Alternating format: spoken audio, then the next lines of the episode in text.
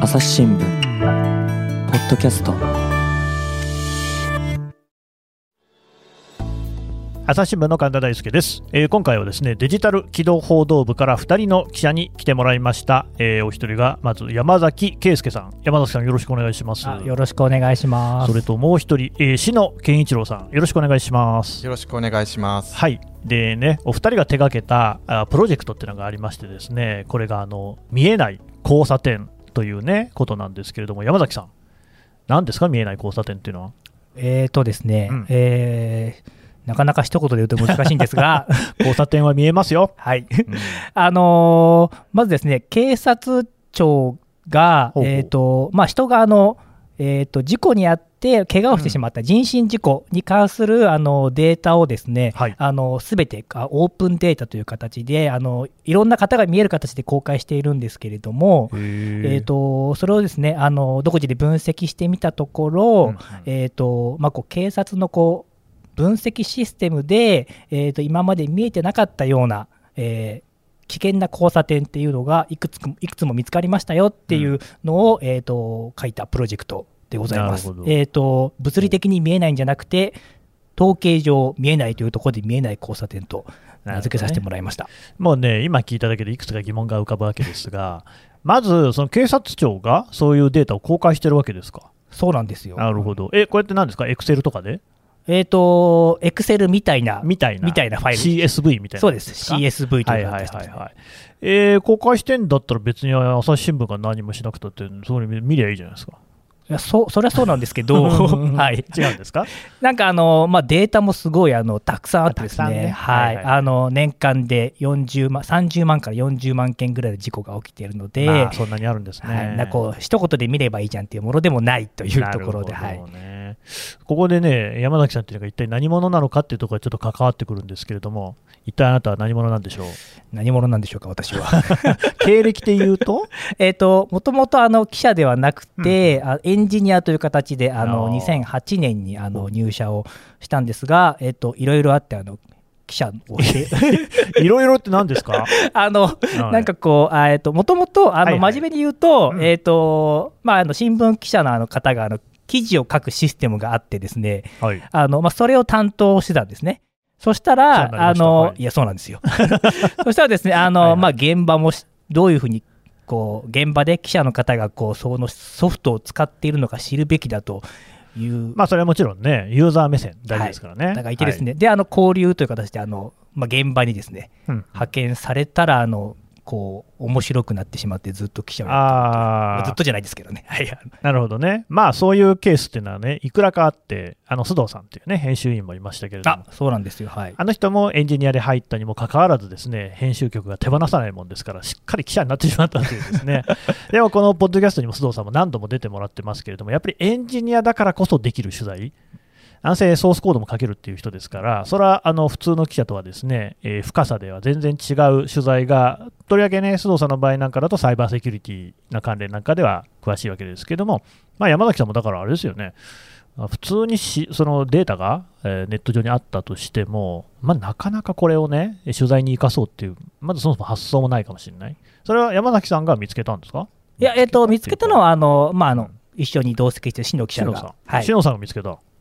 まあ見つけたっていうほどでもないんですけど、まあね、だって公開してるデータですもんね。まあ、たまたまあの、ツイッターのタイムラインにはいはい。それを活用している、まあ、事例があって、おなんかこんなのここんなの公開してんのかはいはい。思って、あの同じチームの皆さんに、えーこれなんか面白そうですよって言って話したって、そんなような感じでした篠さんは。エンジニアなんですか？僕はあの記者職で入っていて山崎君と同期なんですけど 同期はいあのうんエンジニアではないですどエンジニアではない。え、もともと文系ですか、理系ですか？がっつり文系あでーそうなんですね。あの確率とかはいはい。苦手だなみたいな まあね。三角関数数どうですか、今。はいおお。やめてほしいですね三角関数やめてほしい。サインコサインタンジェントね。はいもう耳が痛いですねみたいなレベルですね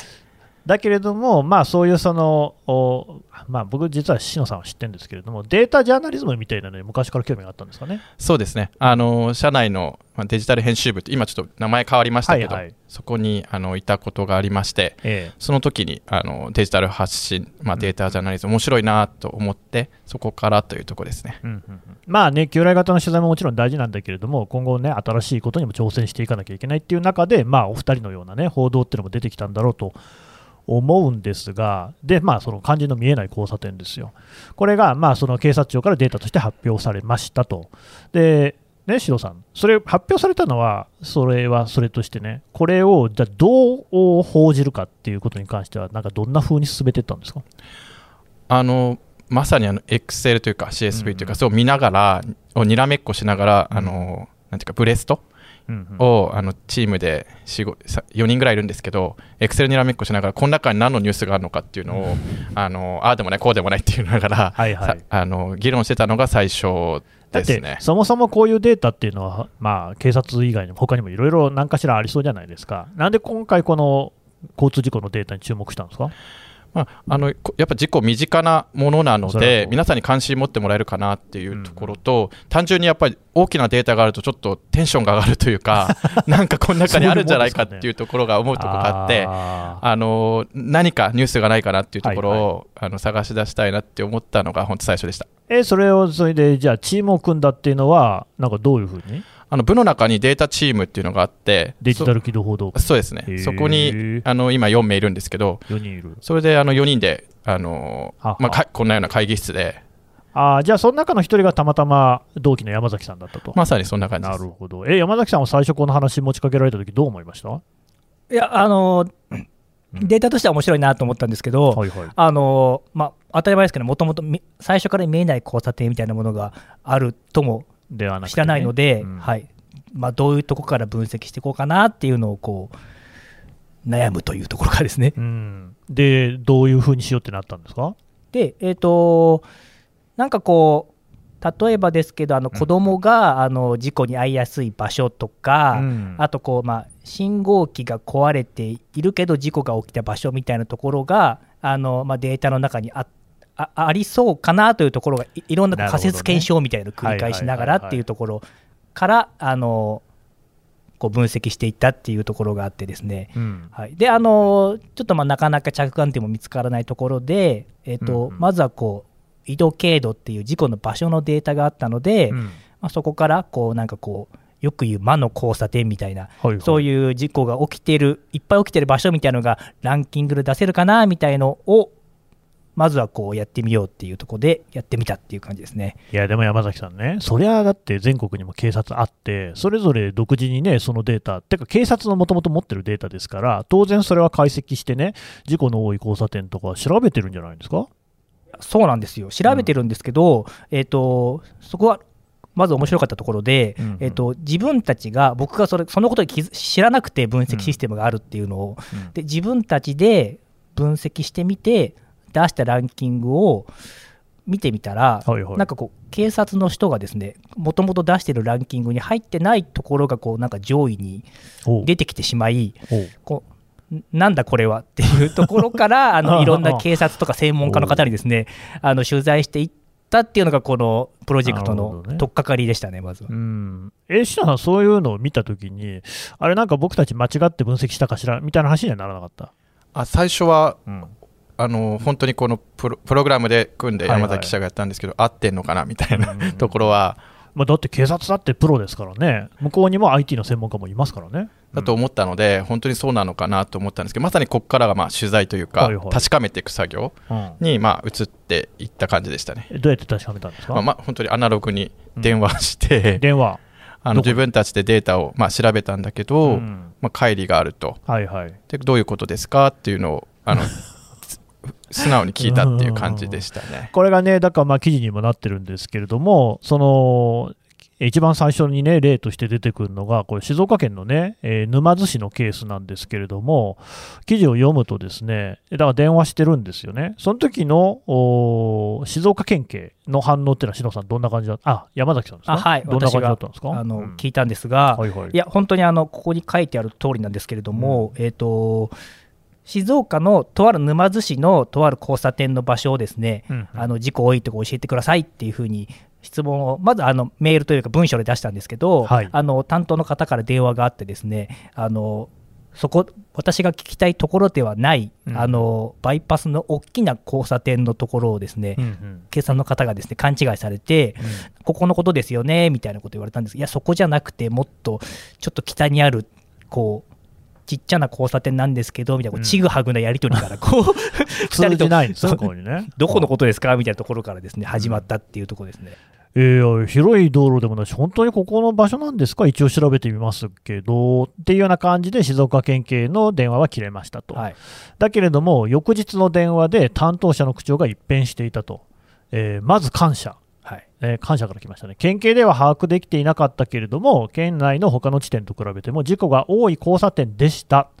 ていうふうに静岡県警から言われたんですね。そうですね、はい、で、ここで改めて静岡県警が調べ直してくれたわけですね。そうですね、はい、そうするとやっぱり交差点で、え2年間で計22件の人身事故が発生しているっていうことが分かって、はいでほとんどがその出会い頭の事故だったっていうことなんですよね。えーそうですね指導が、えー東西南北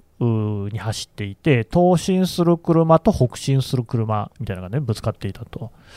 ただ、そう、これ、警察の公開しているデータですから、なんでそれがね、その事故が大きく起きている交差点だっていうことの認識が静岡県警になかったのかってことになりますよね。そうですね、はい、いこれどうしてなんですか？やそこが一番あの今回面白かったところなんですけれども、うん。えー、と警察のシステムってあの事故が多いところを集計するときに、うん。えー、と静岡県警の場合は交差点名っていうのが、えー、とおそれをあの元にですね集計してたっていうことが交差点名っていうと？えー、と例えばこう沼津駅前交差点とかですね。交差点に確かにプレートあって名前書いてありますよね。そういう名前がついてるところっていうその人身事故のデータに、はいはい。あのまあ、住所とかとプラスして交差点名があったらそれを登録するっていう決まりになっていて、うん。でその名前をもとにあのデータをこう集計してたっていうことがあってですね。で一方ですねこのあの私が取材で聞きたかった点はそういう交差点に名前がないところだったんですね、だったのであの警察のシステムでは分析できてなかったっていうことがあの取材で分かったっていうところでしたね。なるほどね。これ確かに自分で車運転しててカーナビなんか見てもですね、えー交差点の名前が書いてあるところは、何々町交差点を右折ですとかって言うけれども、なんかそういうの言わないときありますよね。ああそうです700メートル先右折ですみたいな。交差点によっては名前ついてないから、うん、確かに名前のついてない交差点なんてざらにあるんじゃないかっていう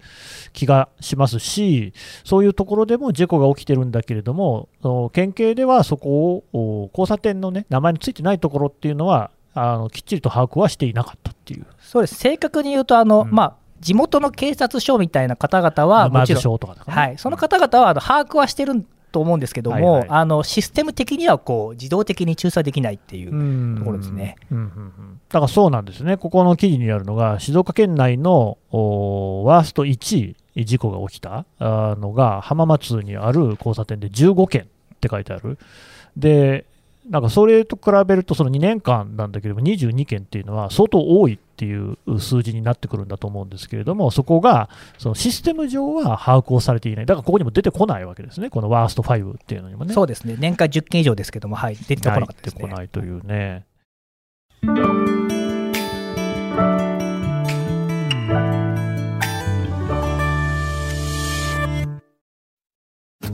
ながら聞きできるポッドキャストって私の生活スタイルにちょうどいい。朝日新聞のニュースレターに登録すると編集者が厳選したニュースがメールで届くよ。思いがけない話題にも出会えるよね。ちょっと新しいニュースの読み方。朝日新聞。で、えー、しのさん、現場に行ってみた。あ現場どんなとこでした？あのパッと見なんてことない交差点ではいはい。どこにでもありそうなどこにでもあところりそうなね。駅からまあ10分ぐらいの、うんまあ、住宅街で隣にまあスーパーがあってうん。あのこ本当にここなここがあの交差点なの調べてみあの事故が多いって分かった交差点なのかなって最初はちょっとピンとこなかったところがありました。うん。現地の人たちにも話は聞きましたか、はいまさにあの買い物してた人に聞いたところ、あそこはあのまたあそこで事故があったねっていうのがもう挨拶代わりだよみたいなところで近所の人はもう認識してましたね。なるほどね。ちょっとね、えー現場に行って、その近くの人のね、話を聞いたっていう音声があるんで、聞いてもらいましょあのいつも来ないよな来ないよなってこうちょろちょろちょろ見ながら今だっていう時にポッと行く感じですね、うん。じ自分はあの優先道路が南北、だっていうのは分かってるんですけど知らない人も通ると思ってそれをもう頭に置いて県下の中でもまあ比較的多い交差点になると思います。上位に出てこなかった地点だと思うんですけれども、そういうところに関してある今回見つかったことに関しての所見というかお伺いできますか？あそうですね。あの署では当然、えー把握して統計を見ながらですね対応しているところであるんですけど、まあ本部ではここまで見切れるかというとなかなか難しいものがありますので、まあ今回お話をいただいてですね、えー署と連携して本部が連携して、まあ本部がやはり、えー先導することによって早く対応ができますので、えー今後の対応もですね早く取り組めたのかなと思っております。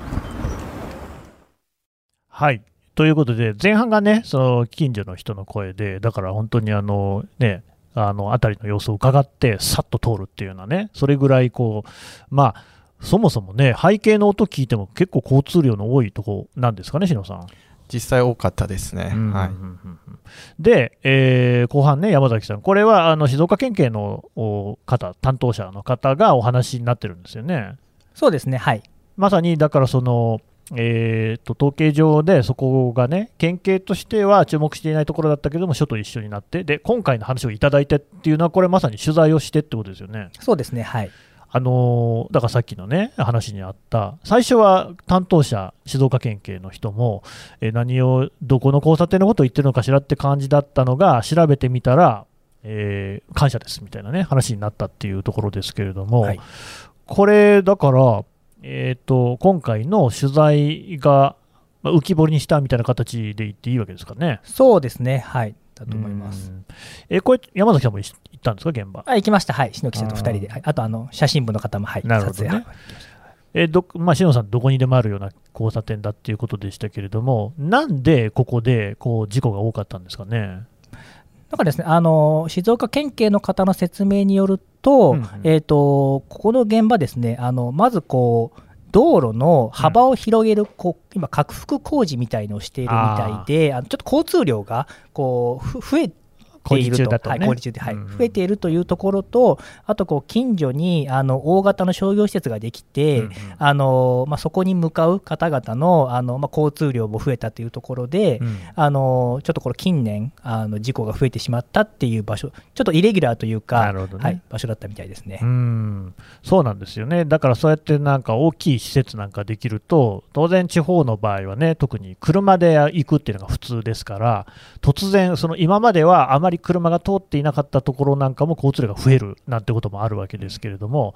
ただ、そうなってくると、例えば、ね、おまりさんの中にもね、交通の人も長年の経験で、蓄積で、あここは危ないねっていうようなところが、あの分かんないというかね、新しくできたなんていうところになると、どうしてもやっぱり視線が届きにくくなる。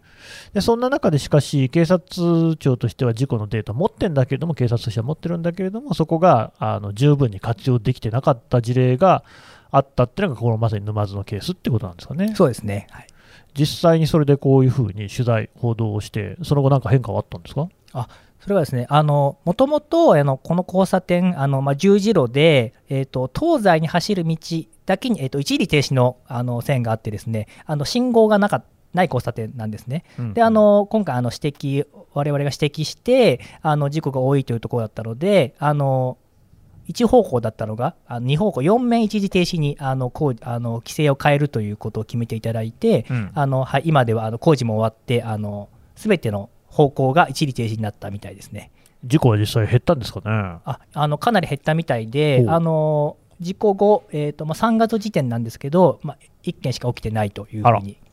ね、2年間で22件って話でしたから、えーその改良後ですかね、1件っていうのはね、はいだいぶ減りましたね。はい、あの県警の方もあの効果はあったというふうにおっしゃってましたね。いいことしましたね。本当なんでいいことしたんですよ。は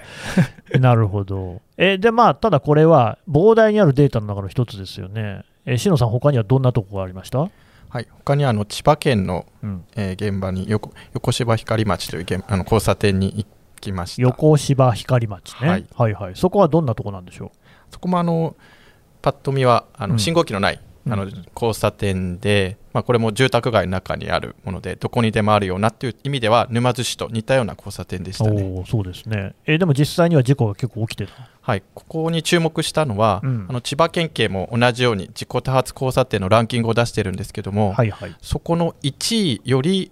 事故件数が多い交差点がこの千葉県の横芝光町の交差点で、まさにランキングに本来であれば 1,、うんうん1位になってもおかしくない数なんだけど、というところであの実際どんな現場なのかなと言っていました。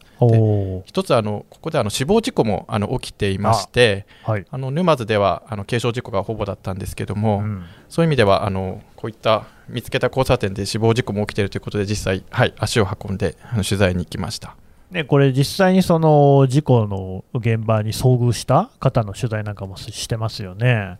えーでこれ、やっぱりこう地元では事故が起きるよってことは知られているところなんですかね。そうですねあの年間であの2020年で12件起きていて多い、まあ、近所の人では、まあ、ここは気をつけないといけないとうんうんいう認識はされていましたね。で一方でやっぱりその地元では、あれなんでしょうね、そういう重要な道路というか、やっぱりそこはどうしても使わなきゃいけないっていうところではあるんでしょうね。あのバイパスでもあるので、うん。まあ、一定程度車は通るところかなと思います。はい。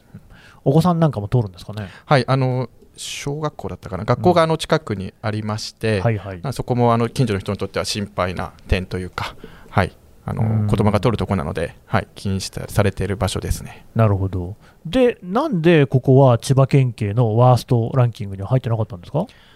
基本的にあの静岡県警と同じような理由だということがあの取材をして分かりました。あの名前のあるあの交差点うんうんをあのランキングの集計の対象にしていて、ここはあの信号機も名前のない交差点だったので、うんそこは抽出がシステム上はちょっと難しいとうんいうような理由で、まさに同じ理由でしたね。これね、山崎さん、今見たのは静岡と千葉のケースでしたけれども、そのどこの県警、え都道府県警でもやっぱりそういうふうに、えー信号の、ね、名前がない交差点というのは、えーそのシステム的に監視する範囲からあは漏れてたんですか？えー、とちょっと正直、すべての警察のシステムをあの、うん取材したわけじゃないので、あのちょっとあのすべてとは言えないんですけれども、あの多くの警察では同じような課題を抱えていると思いますね。はい。あの私はね、地元が愛知県なんですよ、まあ、愛知県っていうのはですね本当に交通死亡事故の多いところで、私が子供の時からもうずっとですねやっぱりこうね、えーワースト1を返上しようということで、結構な運動があったんですけれども、愛知県なんかどうですかね？愛知県はですね、あのえっと独自のこう分析システムをですね、あのこうあの持たれていて、うん。あのそれをもとにですね、あの事故のワーストをこう脱却しようと頑張ってあの活動されている県でしたね。独自のっていうことは、その警察のシステムとはまた別にってことですか？あえー、と警察愛知県警ののえー、とシステムってことですね。あ愛知県警が独自にってことですか、はそれってどんなものなんですか？えー、とこう事故のあの多い場所みたいなものをですね、うん。あの交差ピンポイントで交差点じゃないんですけれども、うん。あの地域みたいなものがですねあの絞りあのこうえーとまあ、絞り込めるシステムをあの持たれていてあの、うん。それで分析しているようですね。うーん。だから愛知県は独自のシステムを使って、それで実際に交通事故が減った、そうですね、はい、うん。そうそのようですね。はい。うん。これ、なんで減ったんですかね？こうあの愛知県警の方が言うには、あのこれまであのこう事故のあうん。の対策というところで、あの割とこうあのここういうのはあれですけど、こう勘というか、長年の経験と勘で、あの まあこういうところがこう、危ないというか、うんあのこうまあ、それ勘頼りのところであ,、ん。あってこう事故防止対策みたいのをされていたみたいなんですけれども、うん。あのまあ、事故にもいろんなこう種類があってですね、まあ、信号無視とか、脇見とかあのいろんな原因、あとまあ時間帯とかですねいろんな原因があるのであのそういうところをですねあのこうシステムであどういう時間帯であの事故が多いとかそういうのをですねあの抽出してそれに合ったこう、えーとまあ、パトロールとかそういう活動をすることによって事故を減らしたっていうことのようですね。なるほどね。篠さんね、そもそも愛知県ってなんでそんな死亡事故多いんですかね？これはあのいろんな言われ方がしているんですけど、はいはいまあ、単純にまず車が多く走っているっていうのはまずあるのかなと思いまあます、ね、あの自動車会社もいっぱい工場がありますからね。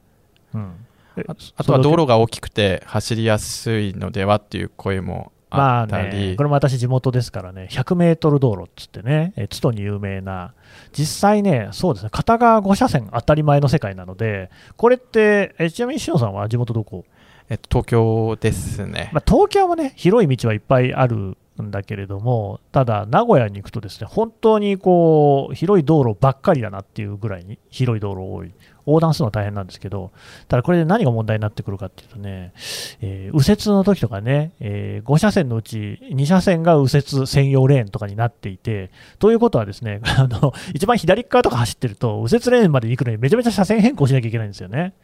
みたいな。だから、便利なんだけれども、車線って変更すればするほど、やっぱりね、接触とか事故の可能性も増えるって言いますから、みたいなのある。あと、まあ、知ってるんでしょ、あなたも。名古屋走りっていうのね。言ってくださいよ。どういう走りなんですかなあのーまあ、名古屋の人に聞かれたらあれなんですけども、はいはいまあ、少し大丈夫ですよ運転が荒めみたいなことうんかなと思うんですよ、これねどうですか地元ね地元の人からすると。うん、あるんですよ。だからまあ、とりあえず赤信号で突っ込んでみるみたいなのありますからね。突っ込んでみる。うん本当にあるんですかそれあるあります、ね。やばいしうん止まってる方が最近は治ってると僕は期待したいですけれども、まあ、まずその青になる時に走り出すのとかも早いですし、なんかぎこう結構ギリギリのタイミングで走り出したり、あのこれだったら大丈夫だろうっつって交差点に突っ込んでいくみたいなのがありますね。ありましたね。うん今どうなってるのか分かんないですけどね。うん、そう、あとやっぱり、都会で人口が多い割にモータリゼーションがめちゃ進んでるので、東京とか大阪なんかに比べても多分あの自動車の所有率とかも高かったはずで、そうなってくるとね、それで道がこう広いとかまっすぐだみたいなのがこうあると、事故は多分起こりやすいっていうことなんでしょうけどね。朝日新聞ポッドキャスト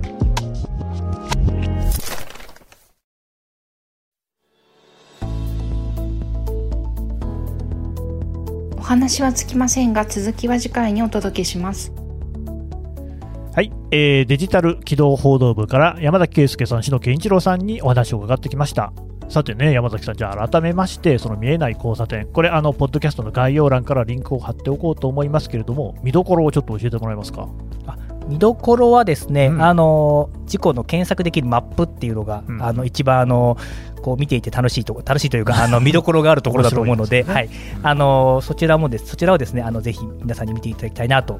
思います。私からはね、ぜひね、記事もね、読んでいただきたいなと、ここの記事を読むことによって、よりくっきりとね、輪郭線浮かび上がってくるんじゃないかなと思いますので、新聞ならではのね、データジャーナリズムっていうのをぜひご堪能いただければと思います。えーどうもありがとうございました。ありがとうございました。はい、えー朝日新聞ポッドキャスト最後まで聞いていただきましてどうもありがとうございました、えーこのポッドキャストもですね今後継続をしていくためにも皆さんのご支援欠かせません、えーアプリからですねフォローしていただいたりレビューを書いていただいたりあるいはあのやはり概要欄の方にお便りフォーム設けておりますので感想なども、えー、ツイッターでも構いません。どしどしお寄せいただければ全部目を通しております。我々励みになりますのでよろしくお願いします。それとコミュニティというのもツイッター上にありますのでこちらもね登録制ですからあのちょっと手間かかりますけれどもぜひご参加加いただければと思います。朝日新聞ポッドキャスト朝日新聞の神田大輔がお送りしました。それではまたお会いしましょう。